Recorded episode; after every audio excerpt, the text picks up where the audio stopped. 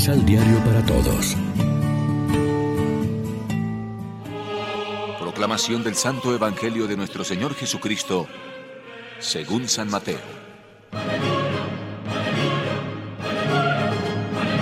Entonces Jesús dirigió al pueblo y a sus discípulos el siguiente discurso. Los maestros de la ley y los fariseos se hacen cargo de la doctrina de Moisés. Hagan y cumplan todo lo que dicen, pero no los imiten ya que ellos enseñan y no cumplen. Preparan pesadas cargas muy difíciles de llevar y las echan sobre las espaldas de la gente, pero ellos ni siquiera levantan un dedo para moverlas. Todo lo hacen para aparentar ante los hombres, por eso hacen muy anchas las cintas de la ley que llevan colgando y muy largos los flecos de su manto. Les gusta ocupar los primeros asientos en los banquetes y los principales puestos en las sinagogas. También les gusta que los saluden en las plazas y que la gente les diga maestro. No se dejen llamar maestro, porque un solo maestro tienen ustedes y todos ustedes son hermanos. Tampoco deben decirle Padre a nadie en la tierra, porque un solo Padre tienen, el que está en el cielo. Ni deben hacerse llamar doctor, porque para ustedes Cristo es el doctor único. Que el más grande de ustedes se haga servidor de los demás, porque el que se hace grande será rebajado, y el que se humilla será engrandecido. Lección Divina Amigos, ¿qué tal? Hoy es domingo 5 de noviembre, celebramos en la liturgia el trigésimo primer domingo del tiempo ordinario y a esta hora, como siempre, nos alimentamos con el pan de la palabra. Jesús no critica a los impíos, a los anticlericales, a los de vida licenciosa, sino a algunos de los más piadosos y cumplidores de su época, algunos fariseos y escribas, tampoco todos naturalmente. Lo que Jesús les reprocha es su actitud poco consecuente con la fe que dicen tener y con lo que enseñan y hacen cumplir a la gente. Dicen y no hacen. Hay un evidente desfase entre su doctrina y su vida. Además son exigentes con los demás y permisivos consigo mismos. Cristo no solo enseñó, sino que actuó y nos dio ejemplo. Pudo explicar la parábola del buen samaritano o la del buen pastor porque Él era en verdad el buen samaritano y el buen pastor.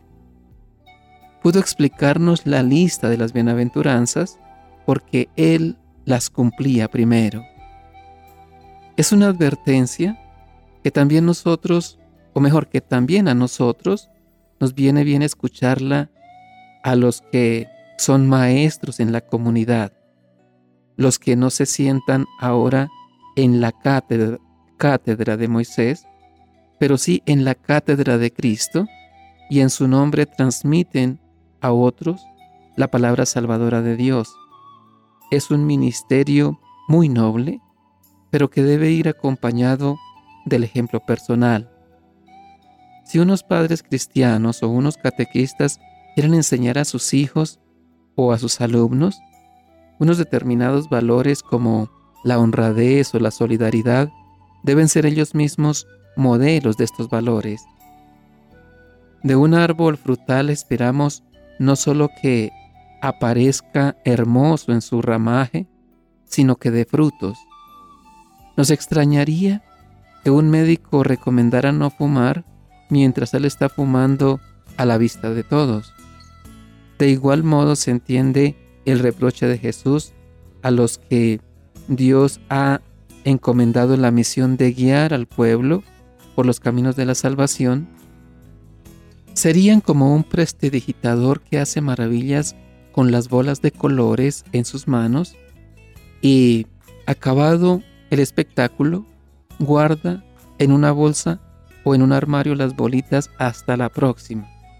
¿Somos nosotros así con las ideas y con los consejos y los mensajes que transmitimos a los demás?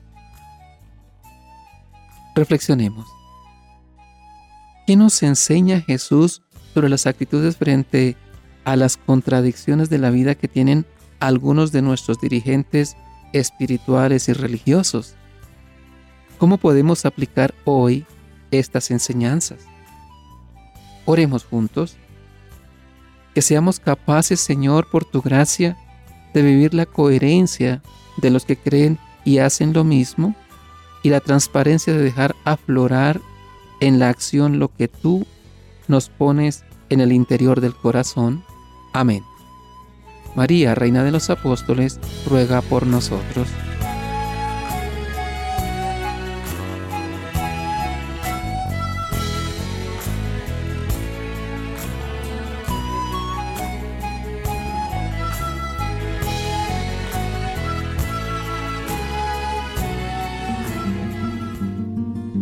Complementa los ocho pasos de la Alexio Divina adquiriendo el emisal Pan de la Palabra en Librería San Pablo o distribuidores. Más información www.sanpablo.co Pan de la Palabra. Vive la reflexión.